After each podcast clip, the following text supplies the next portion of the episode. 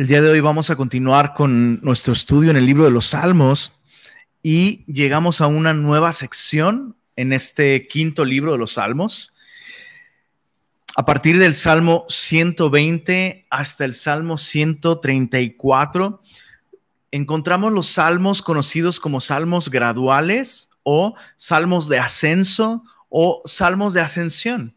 Y estos salmos son muy importantes en la vida de la nación de Israel porque eran los cantos que se usaban para ir a Jerusalén tres veces al año. Recuerda que em, la ley, bueno, la ley consideraba que cada año los varones de, las de, cada familia tenían que llevar a sus familias a Jerusalén para las fiestas anuales más importantes, siendo la más importante, por supuesto, la fiesta de la Pascua.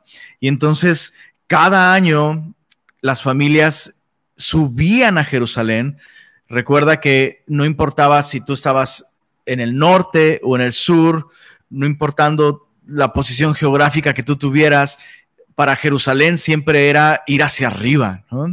Y, entonces las familias, algo muy parecido a lo que probablemente el día de hoy muchas familias hacen, se acostumbran a salir de vacaciones o hacer viajes largos por carretera, pues una práctica común de las familias es que van cantando a lo largo del camino. Ahora, imagínate en ese tiempo en el que no viajabas con aire acondicionado, no viajabas con auto, no viajabas con música, pues las familias tenían que amenizar el viaje y em, qué, bello, qué bello ejemplo que las familias subían cantando estas canciones. Y sabes, estas canciones desde el Salmo 120 hasta el Salmo 134 em, tenían la intención de ser hecho, eso, de ser como un himnario, ¿no? O como el MP3 que, que las familias iban cantando, iban disfrutando eh, en su camino hacia Jerusalén. Ahora, te repito, estos, eh, estos salmos se cantaban mm, muy probablemente no solo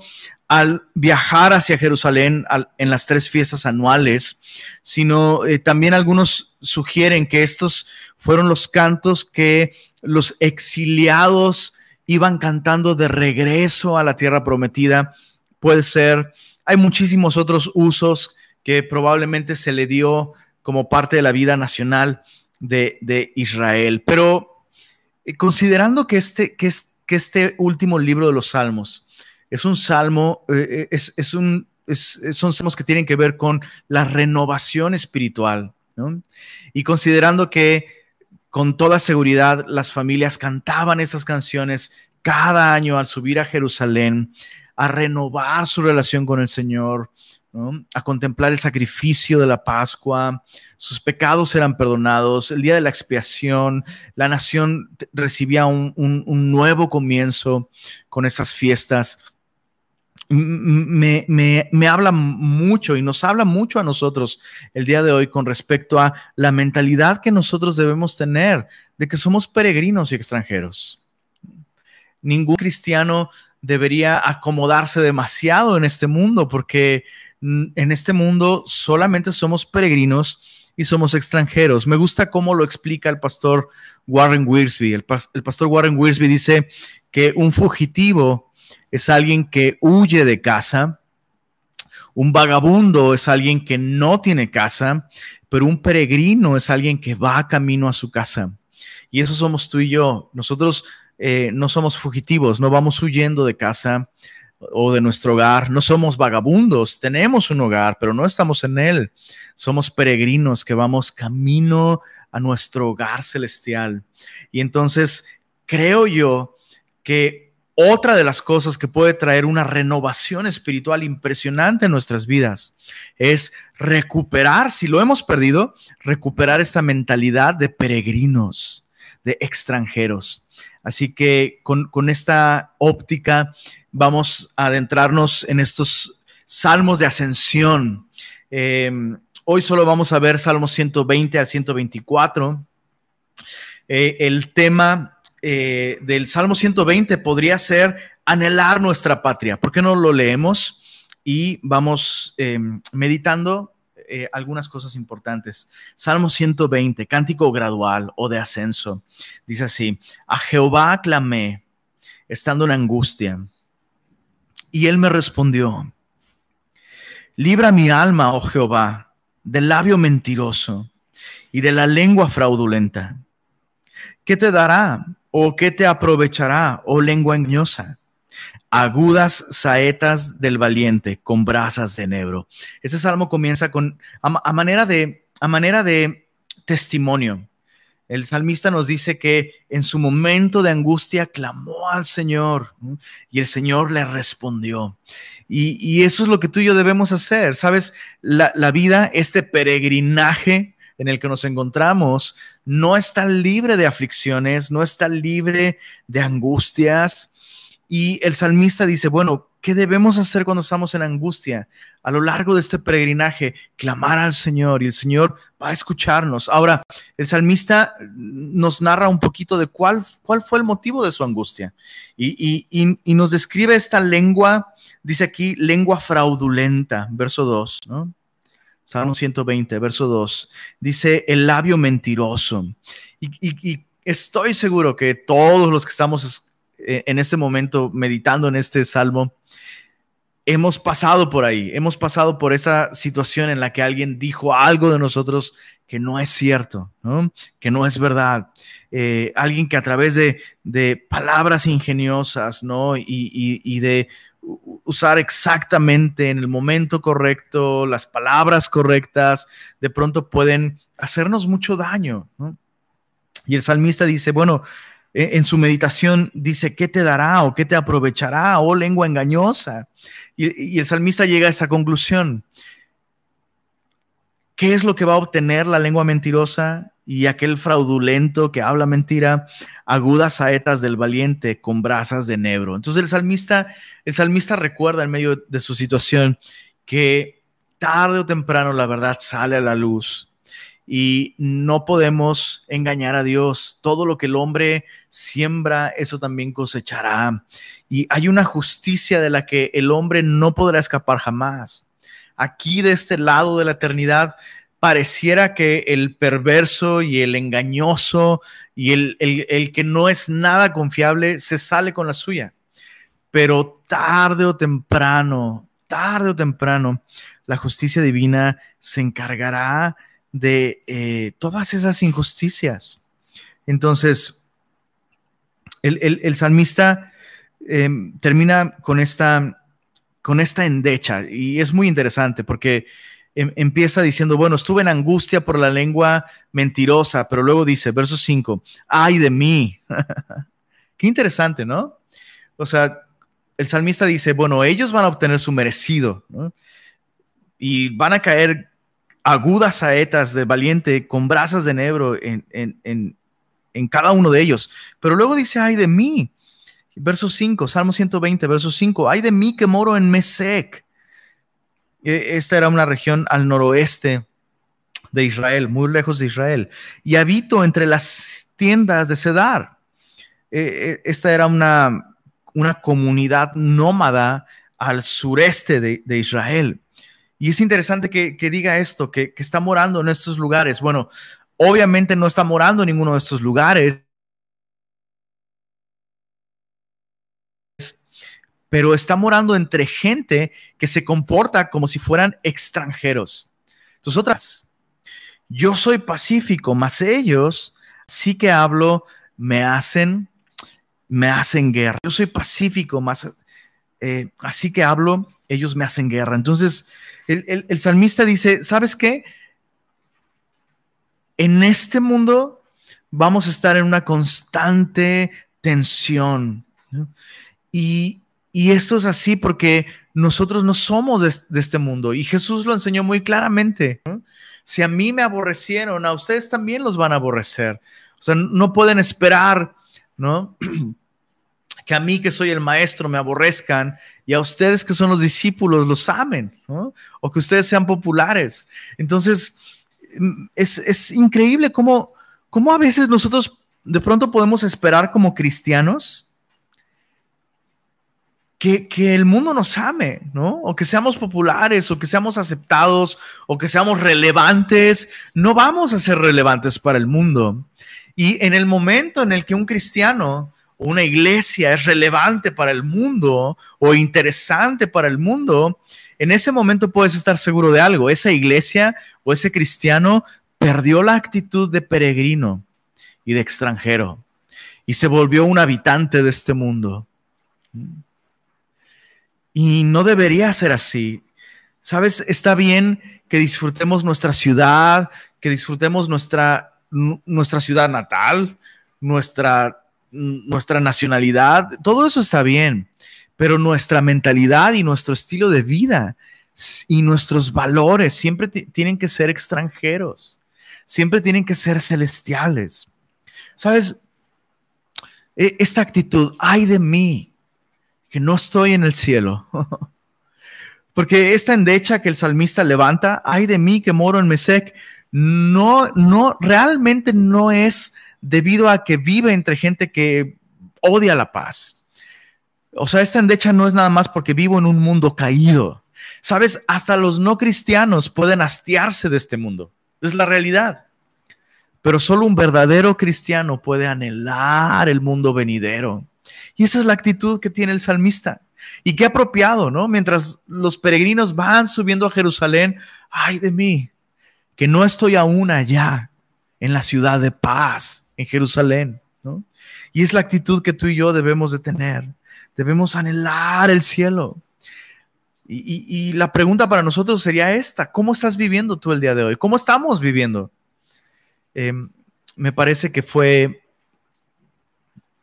Um, no sé si Eugene Peterson, alguno de estos grandes pensadores cristianos, dijo que los cristianos adoptamos la actitud de turistas, más, que de, más que de peregrinos, y, nos acomodamos mucho en este mundo, como un turista como alguien que quiere estar en un lugar extranjero, Y nosotros no deberíamos estar así. Eh, debemos siempre tener esta actitud que anhela el hogar, que anhela la casa. Eh, te platico. Yo soy de un pueblito chiquito y bonito llamado Tasco el Colonial. Tasco, la ciudad de La Plata, eh, la ciudad de la ciudad blanca, Tasco con una arquitectura impresionante, unas calles empedradas gloriosas, una comida sublime y gente cálida, amable, eh, bonachona, con buen sentido del humor. Y ya voy a empezar a llorar. y uno de los, de los platillos más representativos de Tasco es el pozole. Todos los jueves eh, se come pozole eh, básicamente eh, todo tasco come pozole en jueves. Y, no, no, hace mucho mi esposita hizo pozole. Dijo, ¿sabes qué? Tráete, tráete lo que necesitamos para hacer pozole, te voy a hacer un pozole. Y me hizo un pozolito. Y entonces eh, tenemos, tenemos esta cosa que se llama Alexa, que le pides música y te pone música. Y entonces le dije, Alexa, reproduce la canción Por los Caminos del Sur. Entonces em, eh, eh, estábamos comiendo pozole en, ollas de barro, como Dios manda, ¿no? Y, así todo listo y todo perfecto, y los aromas, y la cuchara raspando, ¿no? En, la cazuela de barro, y, las guitarras, y las, y, las voces, a, dos, tres voces por los caminos Me entró una nostalgia brutal casi me pongo a llorar. Casi me pongo a llorar. Alguna vez sí me pasó, ¿no? Y sabes, y, o sea, mis hijas, bueno, mi hija, la mayor, me veía con cara de, oye, ¿qué no te está gustando el pozole? O sea, ¿te duele algo? O sea, estamos súper bien. Y es como, sí, no, estoy disfrutando este pozole, está increíble este momento, pero no estoy allá. Y es, lo mismo que, debe estar viviendo un cristiano todos los días. ¿Sabes? Qué padre que, si tienes trabajo, disfrutes tu trabajo. Que si tienes provisión, disfrutes la provisión. Que si tienes familia, disfrutes familias. ¿Te gusta ir al cine?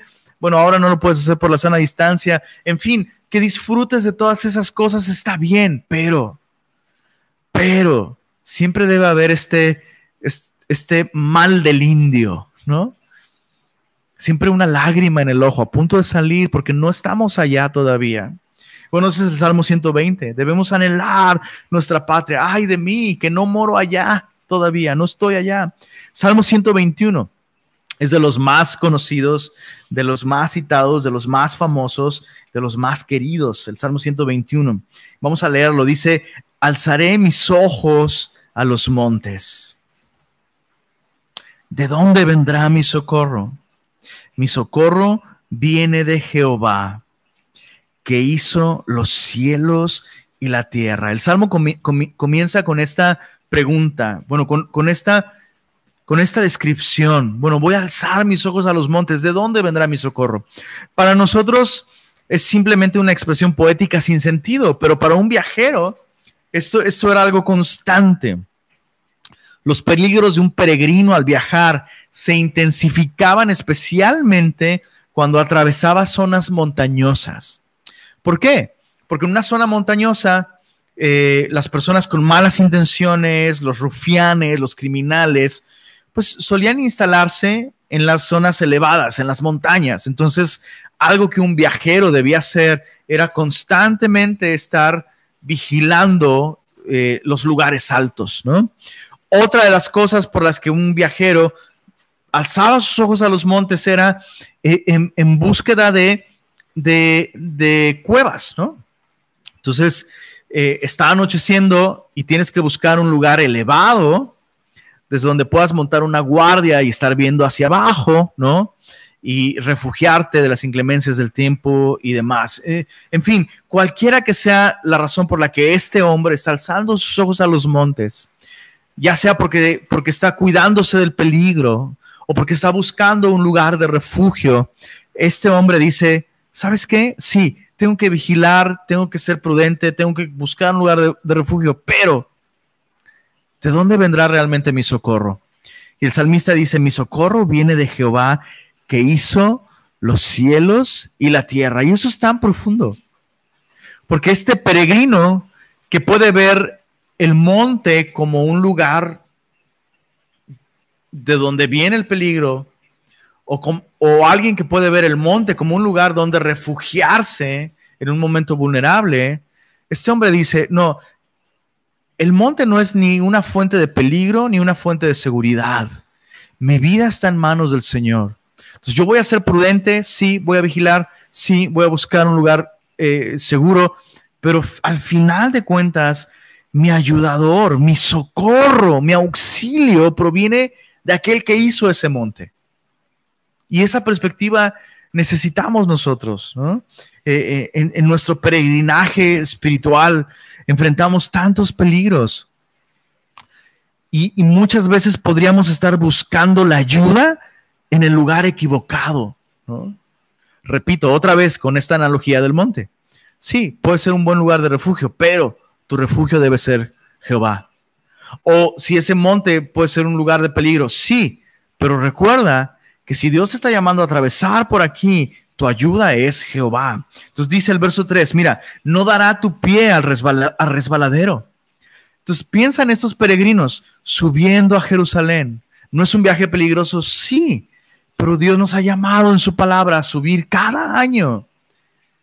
Estamos caminando en su voluntad. Y Él, nos, él va a ser nuestro socorro. ¿no? no dará nuestro pie al resbaladero. No se dormirá el que te guarda. He aquí no se adormecerá ni dormirá el que guarda a Israel. Jehová es tu guardador. Jehová es tu sombra a tu mano derecha. Y solo puedo imaginar todas esas familias subiendo y de pronto teniendo temor y cantando, elevando estas canciones y ascendiendo, no solo geográficamente a Jerusalén, sino en su espíritu, recuperando la confianza en el Señor, teniendo gran valor, recuperando las fuerzas, ¿no? Mira el verso 6, el sol no te fatigará de día, ni la luna de noche. Jehová guardará te guardará de todo mal. Mira esto, Salmo 121, verso 7, Jehová te guardará de todo mal, Él guardará tu alma. Subraya eso en tu Biblia. Jehová guardará tu salida y tu entrada desde ahora y para siempre. Amén. Entonces escucha esto, el, peregrino mientras sube a Jerusalén, enfrenta todos esos peligros, recuerda que, es, que Dios es su ayudador. Y al recordar que Dios es su ayudador, el salmista entiende esto. Él guardará tu alma. Es, es, una meditación muy profunda que no debemos pasar de largo.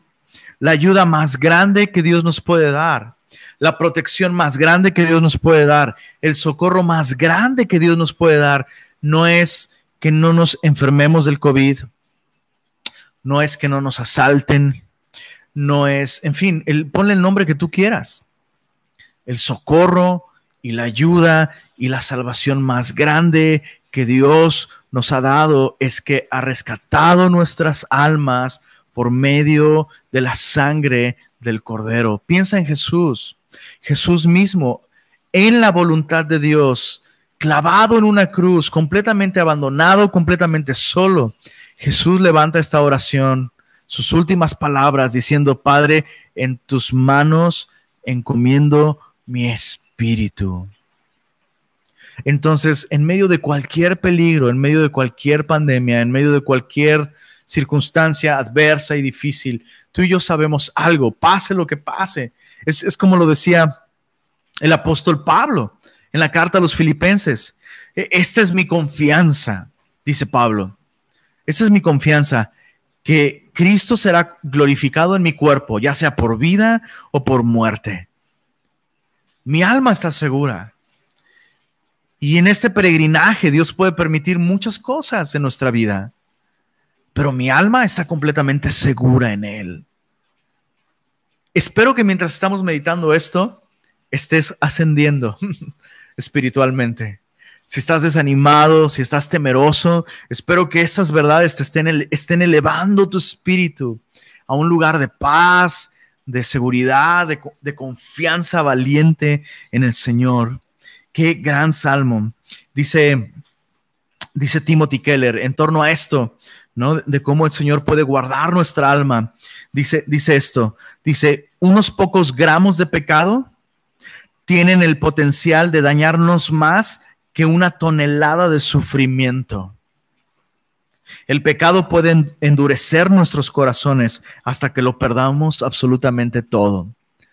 Voy a repetir esta cita, es muy buena. Otra vez, en, este peregrinaje puede haber peligros, puede haber sufrimiento, puede haber situaciones difíciles, sí, pero escucha esto, unos pocos gramos de pecado tienen el potencial de dañarnos más que una tonelada de sufrimiento. El pecado puede endurecer nuestros corazones hasta que lo perdamos todo. Entonces, el socorro más grande que debemos buscar del Señor es este. Señor, guarda nuestra alma. Sí, Señor, claro que no deseo atravesar enfermedad, claro que no deseo atravesar dolor o, o quebranto o cualquiera de esas cosas. Y voy a pedirte eso, pero lo que más deseo, Señor, es que guardes mi alma. A veces olvidamos esto como cristianos, que Dios no nos ha prometido un viaje cómodo, pero sí nos ha prometido un destino seguro. Dios no nos ha prometido un viaje cómodo como cristianos, una, una vida sin enfermedad, sin dolor, sin lágrimas, sin soledad, sin incertidumbre. No, Dios no nos ha prometido eso, pero sí nos ha prometido un destino seguro. Y esa, esa, pues, esa es nuestra confianza. Jehová guardará, te guardará de todo mal, Él guardará tu alma. Jehová guardará tu salida y tu entrada desde ahora y para siempre. Nuestro destino eterno está seguro. El viaje puede ser incómodo, puede ser peligroso, puede haber lágrimas, sí, pero nuestro destino está seguro. Salmo 122. Este es, este es bellísimo. Entonces, recapitulando, Salmo 120, el énfasis está en anhelar nuestro hogar, en anhelar nuestro, nuestro destino eterno, anhelar nuestra patria celestial. Salmo 121, buscar la ayuda y el socorro en el lugar correcto, en el Señor, y buscar la ayuda correcta. El socorro correcto no es un viaje cómodo, sino un destino seguro, que el Señor guarde nuestra alma. En el Salmo 122, el tema para el viajero ya ahora es otro. El tema es no viajes solo, no viajes solo. Y sabes, em, Warren Wiersbe creo que dijo, la Biblia no reconoce una religión solitaria. Y tal vez tú dices, no, yo me congrego ahí en Semilla, pero estás caminando completamente solo. No estás caminando en comunión con otros, no estás caminando en luz. Es lo peor que te puede pasar. Y escucha, yo sé, mientras yo digo eso, mientras yo estoy diciendo esto, seguramente muchos están pensando, ay, sí, ellos quieren controlarnos y, bro, tenemos, o sea, nada que ver. Nada que ver. Yo ya tengo suficientes problemas conmigo mismo y con mis propios, eh, mis propias tendencias pecaminosas, mis propias eh, pruebas, mis propias tribulaciones. Lo último que quiero es controlar la vida de alguien más. No puedo controlar la mía propia. Pero la Biblia me dice esto. Que tú y yo no debemos caminar solos. Hay del solo, porque no habrá segundo que le levante cuando caiga. Y, vaya que esto eh, viene muy bien para estos peregrinos y viene muy bien para nosotros. Dice Salmo 122, yo me alegré con los que me decían, a la casa de Jehová iremos. Yo me alegré con los que me decían, a la casa de Jehová iremos. Nuestros pies estuvieron dentro de tus puertas. Oh Jerusalén. Entonces el salmista Fíjate qué interesante y qué bello y qué necesario. Me alegré con los que me decían, vamos a la casa del Señor. ¿Cómo reaccionas tú cuando a lo mejor tu esposa o tus hijos, ya hay que irnos a la iglesia, vamos a llegar tarde a la reunión, o hay que prender la transmisión ahora con todo esto del COVID, hay que, ya va a empezar la transmisión. ¿Cuál es tu reacción? ¿Te alegras? ¿Te alegras con ellos? El salmista se alegra con aquellos que lo inspiran, que lo animan a buscar al Señor como el Señor ha ordenado en su palabra. Y, vienen estos recuerdos para el salmista. El salmista recuerda, oh, el año pasado nuestros pies estuvieron dentro de sus puertas.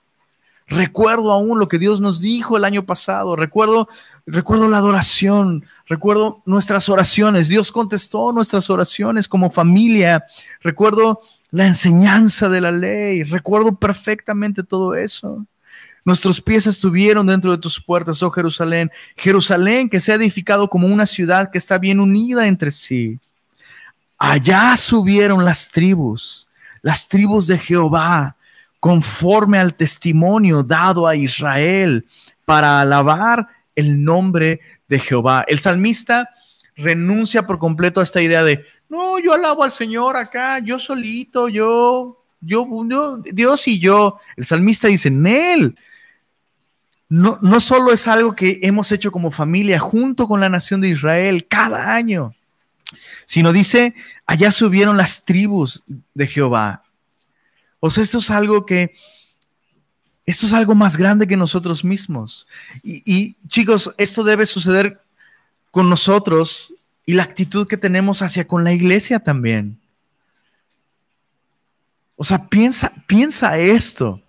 Por siglos, por milenios, desde aquella noche en la que Jesús partió el pan, y lo dio a sus discípulos y bendijo la copa y dio gracias y bebió de ella y la dio a sus discípulos por milenios desde entonces.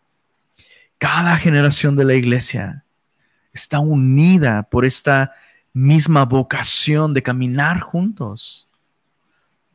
Y es, este llamado a caminar juntos va mucho más allá de reunirnos una vez a la semana, pero, pero, pero, reunirnos una vez a la semana es la manera más sencilla, más visible y más práctica de caminar juntos. Una vez a la semana, por lo menos, el libro de los Hechos nos dice que todos los días los discípulos comían juntos. Mantenían contacto unos con otros, se mantenían al tanto de cómo estaban caminando en el Señor, de cuáles eran los retos que estaban enfrentando, por quiénes estaban orando para que conocieran a Cristo, en fin, conocían sus necesidades, sus luchas, etcétera, etcétera, etcétera. Y es, no voy a dejar de asombrarme de esto, de la, del enorme menosprecio que el cristiano tiene el día de hoy por su iglesia local, por la asamblea, por la reunión de los santos.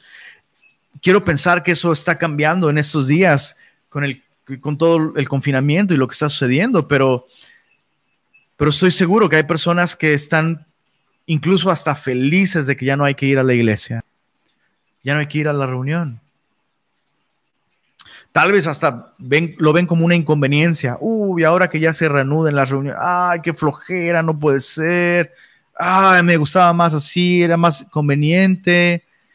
Y el salmista, el salmo que estamos viendo el día de hoy, dice, me alegré con los que decían, iremos a la casa de Jehová. Oye, pero eso implica un viaje de días enteros en burro o a pie. Me alegré. Me alegré. Es un llamado glorioso. Es un privilegio altísimo. ¿Qué, qué cosa más gloriosa para nosotros como pueblo que subir y adorar donde Dios ha dicho que debemos subir y adorarle. Verso, verso 6, pedid por la paz de Jerusalén, sean prosperados los que te aman, sea la paz dentro de tus muros y el descanso dentro de tus palacios. El salmista entiende, hay algo especial en ese lugar de reunión. Hay algo especial. Esas citas anuales, esas citas divinas, son gloriosas. Dios hace algo entre nosotros cuando estamos reunidos. Dice verso verso 8, por amor de mis hermanos y mis compañeros, diré yo, shalom, la paz sea contigo, por amor a la casa de Jehová, nuestro Dios, buscaré tu bien. Es increíble esto. Yo, yo tengo aquí anotado, por amor de mis hermanos y mis compañeros y mis hijas. Yo, yo tengo anotado aquí eso. Por amor de mis hermanos y mis compañeros y mis hijas, buscaré tu bien, buscaré el bien de la casa de Jehová. Tú y yo sabemos que no es el templo donde Dios mora y donde Dios habita. El templo no es la iglesia, el edificio no es la iglesia. La gente es la iglesia. Y la iglesia local es muy importante donde cada cristiano desarrolla relaciones significativas de rendición de cuentas, aprendiendo de otros, enseñando a otros, siendo servido por unos, sirviendo a otros. Eso es tan importante. Eso es tan importante. Y aquí, en el Antiguo Testamento, esto es lo más cercano que tú y yo tenemos, o, más bien que ellos tenían, a lo que tú y yo tenemos, la, iglesia local. Y, hay varias lecciones que, quisiera meditar. La, primera es, la adoración colectiva era vital para la, nación de Israel. ¿Tenían una, relación personal con Dios? Sí. Ellos, claro que entendían el concepto de que como individuos eran responsables ante Dios, pero eso era secundario. Eso era un resultado una consecuencia de ser parte del pueblo de Dios. Y nosotros necesitamos como cristianos recuperar esa perspectiva. Nosotros en, nuestra mente occidental tenemos una mentalidad excesivamente individualista, excesivamente individualista. Y digo excesivamente porque sí hay lugar para el individuo y la relación personal con Cristo, pero lo hemos llevado a extremos no bíblicos. Si nosotros tenemos una relación con Dios a través de Cristo, esto es porque somos parte de la iglesia en un sentido universal, pero también en un sentido, en un sentido local. Y, la pregunta es, bueno, este hombre está valorando el congregarse con, con su pueblo, el subir a Jerusalén, lo cual era costoso, riesgoso, incómodo, consumía muchísimo tiempo, era muy tardado, pero el salmista valoraba esto y llevaba a su familia consigo y estaba todo esto estaba marcado por el gozo. Y tantas veces he escuchado, escucha esto, porque esto es algo que eh, creo que nunca lo hemos tocado este tema, pero es algo que debemos tocarlo justo el día de hoy porque estamos viendo esto. Tantas veces escucho a papás usar esta expresión, no quiero que mi hijo se canse de la iglesia.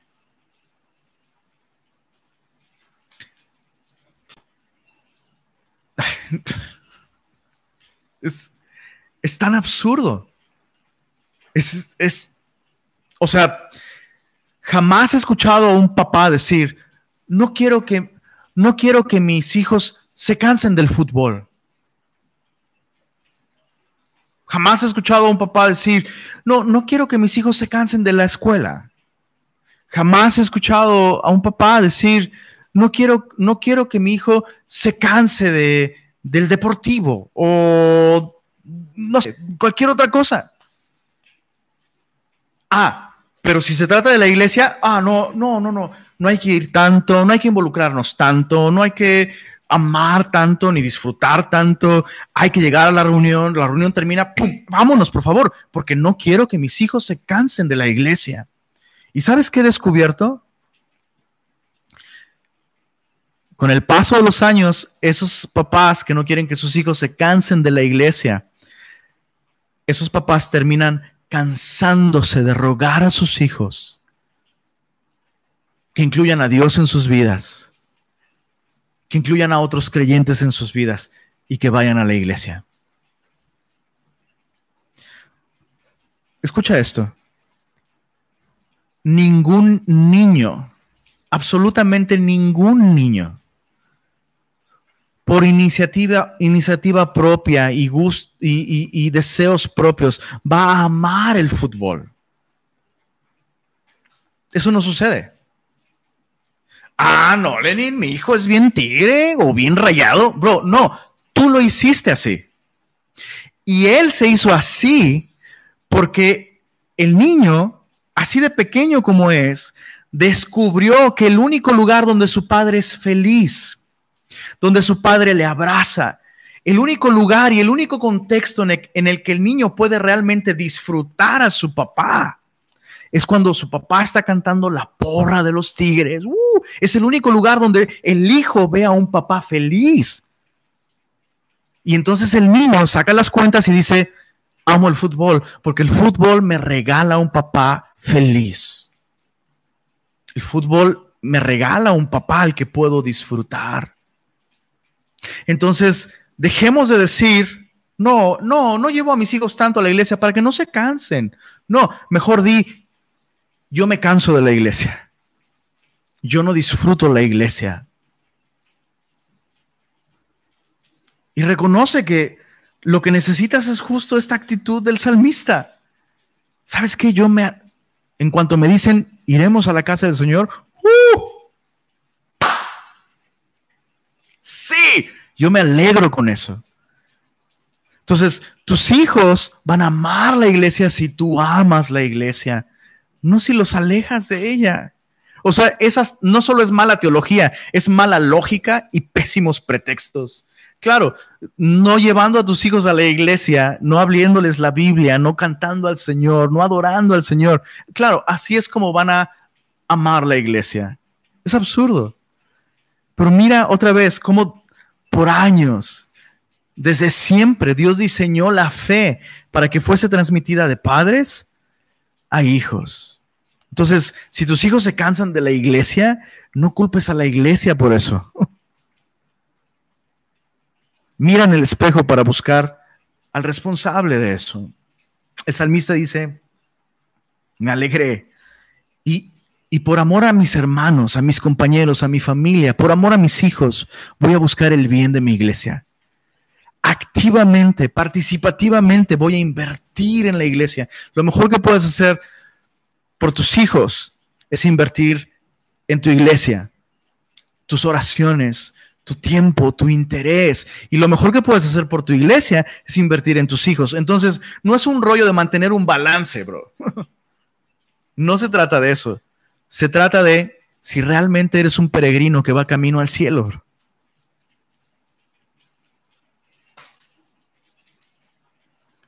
Ya me prendí, ¿verdad? Bueno, por acá hasta truenos y relámpagos empezaron a caer. Verso 1 eh, del Salmo 123, Salmo 123. Ya vimos en el Salmo 120 anhelar nuestra patria, anhelar el hogar. Salmo 121, buscar el socorro en el lugar correcto y buscar el socorro correcto, el socorro del Señor no, busquemos un viaje cómodo. Dios nos ha prometido un destino seguro, que Él guarde nuestras almas. El pecado nos hace más daño que, que una vida llena de sufrimiento. Mantengamos nuestro peregrinaje con un corazón rendido al Señor. Salmo 121, alégrate en la adoración colectiva, sé parte del cuerpo de Cristo. Inspira a tus hijos por el bien de tu familia, por el bien de la nación, por el bien de tu ciudad, por el bien de tus hijos busca la vida congregacional, la adoración colectiva. Salmo 123, eh, ahora el tema es mantén el rumbo, mantén el rumbo, especialmente en los viajes de largas distancias, ya sea por barco, eh, creo que especialmente por barco, el capitán tiene que constantemente estar ubicando su posición y redireccionando, corrigiendo el curso. Es algo que tiene que estar haciendo constantemente. Entre más largo es el viaje, más constantes deben de ser las correcciones del rumbo. Y en el Salmo 123 vemos justamente eso. Dice, a ti alcé mis ojos. A ti que habitas en los cielos. He aquí, como los ojos de los siervos miran a la mano de sus señores y como los ojos de la sierva a la mano de su señora, así nuestros ojos miran a Jehová nuestro Dios hasta que tenga misericordia de nosotros. Ten misericordia de nosotros, oh Jehová. Ten misericordia de nosotros, porque estamos muy hastiados de menosprecio hastiada está nuestra alma del escarnio de los que están en holgura y del menosprecio de los soberbios.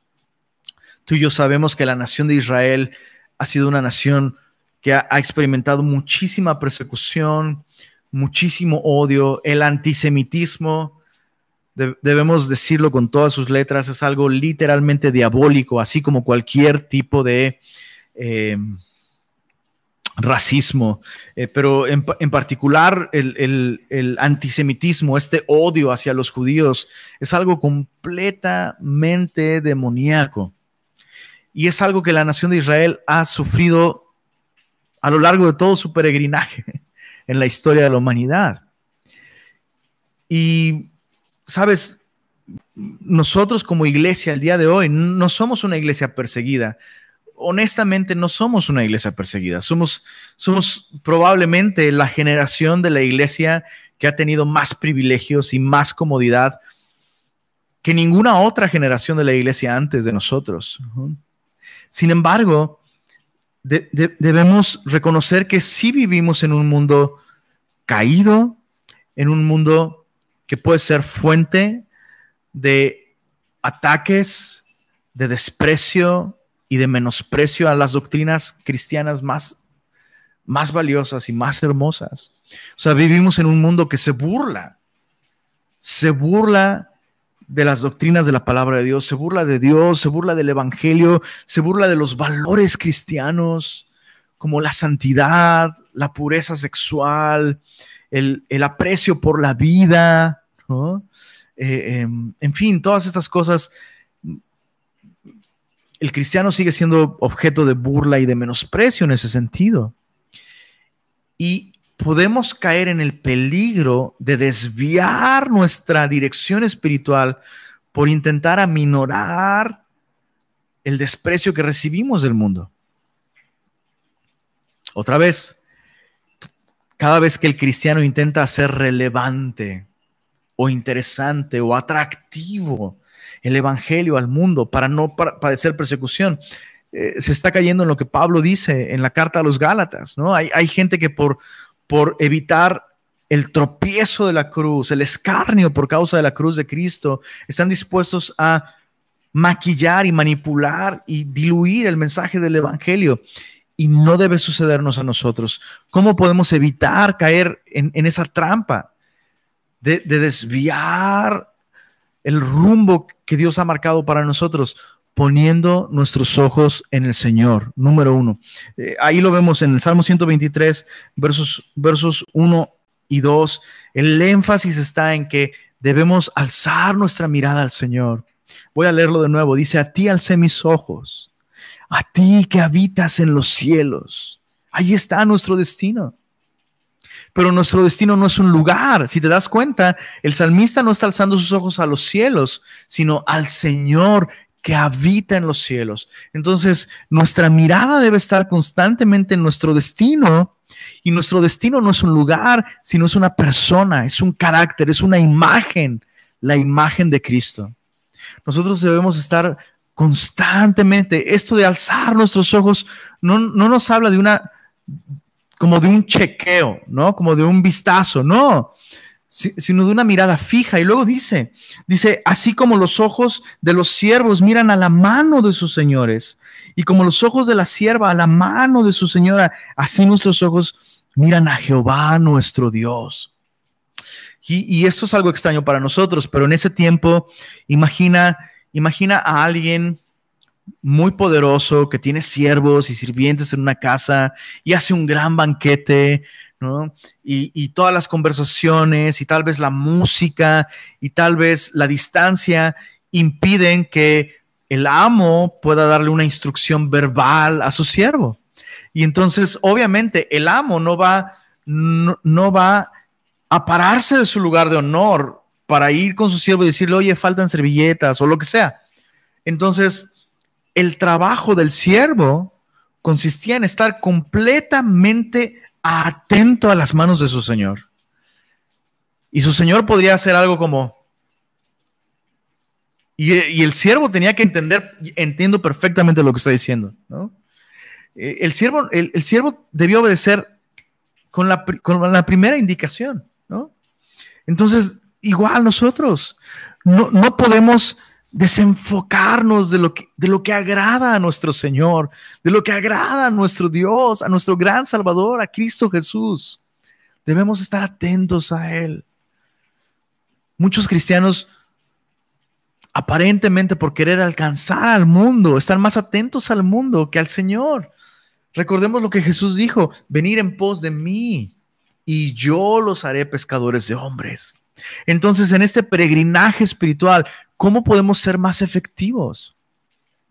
Para alcanzar un mundo que, se, eh, que nos menosprecia, manteniendo nuestra mirada en el Señor y siendo transformados de gloria en gloria en la misma imagen como por el Espíritu del Señor. Entre más tú y yo seamos semejantes a Cristo, bueno, ¿acaso el mundo no nos va a aborrecer más? Sí, pero vamos a ser más efectivos para alcanzar al mundo. Ahora, lo último que me llama la atención en este salmo es como el salmista dice, no puede ser, eh, estamos rodeados de, naciones que nos menosprecian, nuestra alma está hastiada de menosprecio, pero el salmista no termina diciendo pobres de ellos, sino el salmista dice, ten misericordia de nosotros, ten misericordia de nosotros. ¿Por qué es importante este detalle? Bueno, por lo siguiente. ¿Cómo sé que tengo mis ojos en Jesús? ¿Cómo sé que realmente mi mirada está fija en Cristo? ¿Cómo sé que realmente estoy atento al Señor y no estoy distraído con este mundo que nos menosprecia? Bueno, la pregunta sería, ¿ruegas por misericordia para ti o para el mundo? Una persona que está atenta a Jesús, una persona que tiene sus ojos puestos en el Señor, así como Job. ¿Recuerdas la historia de Job? Dice, de oídas te había oído, mas ahora mis ojos te ven. Por tanto, me aborrezco y me arrepiento en polvo y en ceniza.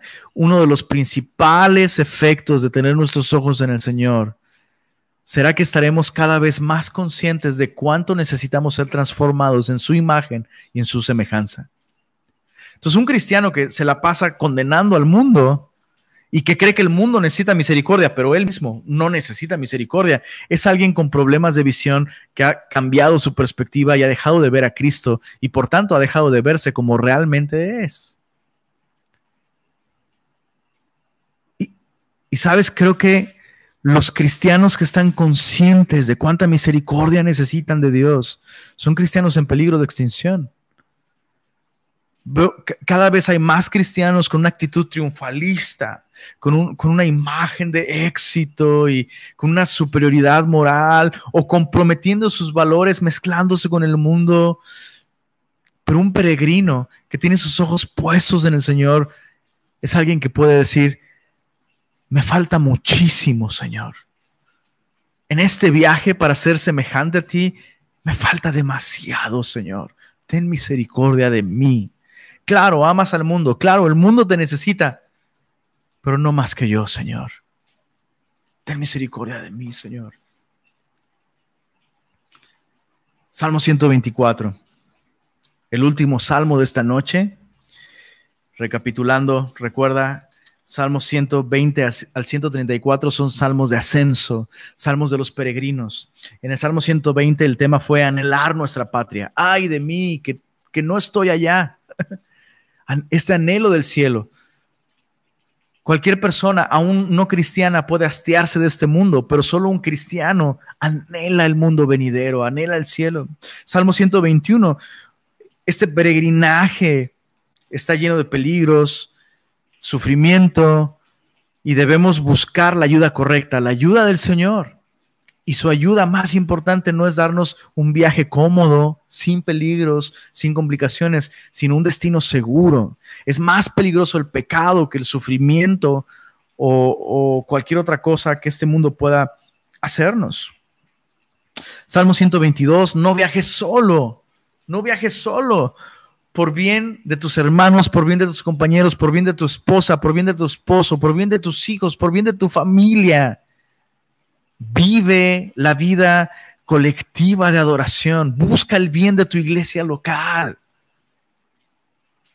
Salmo 123, mantén los ojos en el destino. Corrige constantemente, tienes que alzar tus ojos. Ah, me distraje. Señor, pongo mis ojos en ti y descubro, cuando pongo mis ojos en ti, descubro que me falta mucho, Señor, y te ruego por misericordia. Salmo 124, cántico gradual de David. Hay cinco salmos de David en estos salmos de ascenso y este es el primero de ellos. Vamos simplemente a leerlo. Es un precioso salmo de David y el Salmo 123 lo terminamos diciendo, si nuestros ojos están en el Señor, descubriremos cuánto nos falta. El Salmo 124 trae un enorme consuelo. Mira esto, dice, a no haber estado Jehová por nosotros Diga ahora Israel, a no haber estado Jehová por nosotros, cuando se levantaron contra nosotros los hombres, vivos nos habrían tragado entonces. Cuando se encendió su furor contra nosotros, entonces nos habrían inundado las aguas. Sobre nuestra alma hubiera pasado el torrente, hubieran entonces pasado sobre nuestra alma las aguas impetuosas. Algo que me llama la atención en estos primeros versículos es el hubiera. Lo que hubiera sido, lo que hubiera sido sí que, si Jehová no hubiera estado por nosotros. Entonces, el consejo de este salmo es, haz un recuento del viaje. Haz un recuento del viaje. Sí, nos falta mucho, pero hey, ¿desde dónde nos sacó el Señor? y hasta dónde nos ha traído el Señor. O sea, me falta mucho para hacer lo que debiera hacer, pero no sería lo que soy si el Señor no hubiera tenido misericordia de mí, si el Señor no me hubiera librado Yo estaba muerto en delitos y pecados. Sí, no soy lo que debiera ser, pero ya no soy lo que antes fui. Y esto por el Señor. Qué importante es mantener esta tensión. Me falta mucho, pero mira todo lo que el Señor ha hecho. Mira, sí, pero también me falta demasiado aún. Sí, pero también mira cuánto el Señor ha hecho. Debemos vivir en esa tensión constante si queremos mantenernos caminando en este peregrinaje espiritual hacia la semejanza con Cristo. Dice el verso 6, bendito sea Jehová que no nos dio por presa a los dientes de ellos. Nuestra alma escapó cual ave del lazo de los cazadores. Se rompió el lazo y escapamos nosotros. Nuestro socorro está en el nombre, el nombre, el nombre de Jehová que hizo el cielo y la tierra. Conclusión, Dios está con nosotros, Dios está por nosotros, Dios nos falta mucho. Sí, ten misericordia de nosotros, Señor. Pero hey, cuando miro hacia atrás, descubro que tú ya has tenido mucha misericordia de nosotros hasta el día de hoy. Y si tú nos has traído hasta aquí, nos llevarás hasta allá, hasta la meta.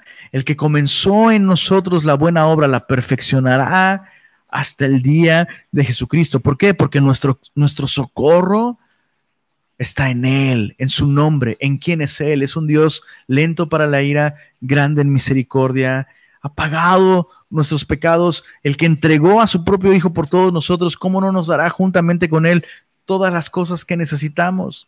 Sabiduría, limpieza, santificación, paz, gozo, todo lo que necesitas el día de hoy para continuar en este viaje espiritual, en este peregrinaje.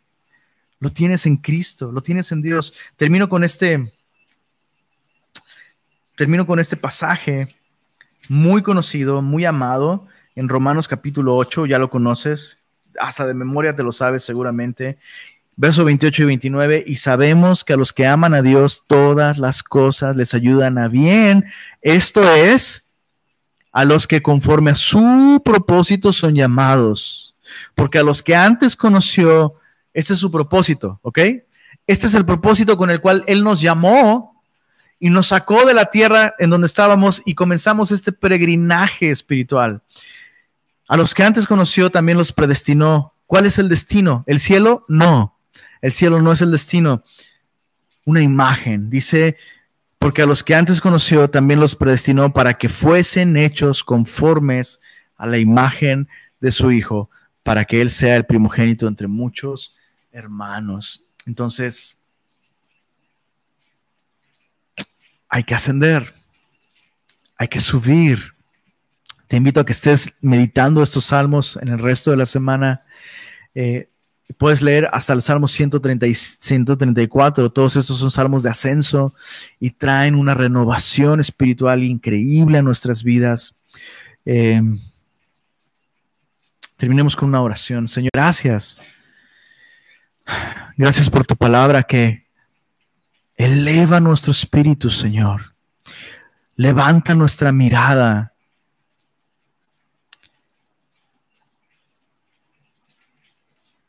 hacia el destino, hacia la meta, esa meta que tú has puesto ante nosotros, Señor. Y te ruego, Señor, que mientras continuamos meditando en lo que tú nos, has hablado esta noche, el día de hoy, crezca en nosotros nuevamente este anhelo por, por estar contigo, Señor. Líbranos de ser esos cristianos con mentalidad de turista, Señor. A los que les gusta estar en un lugar extranjero, Señor. Perdónanos si hemos llegado a esa actitud por buscar una vida cristiana cómoda, un viaje cómodo. Ayúdanos, Señor, a recalibrar nuestra visión, poner nuestros ojos en ti otra vez, Señor. Recordar que tú deseas y que tú quieres transformarnos, porque aún falta mucho en nosotros, Señor, por ser transformados. No importa cuántos años tengamos caminando contigo, Señor. Si estamos respirando de este lado de la eternidad, nos falta demasiado a todos nosotros, yo el primero, Señor. Pero también, Señor, ayúdanos a recordar si hemos dejado de caminar. Trae a nuestra memoria, Señor, todo lo que tú has hecho por tu misericordia en nuestras vidas, Señor. Y ayúdanos a recordar que hasta aquí nos has ayudado, Señor. Y que a cada paso del camino tú deseas seguir transformándonos. Gracias por tu palabra, Señor. A ti sea la gloria. En el nombre de Jesús. Amén.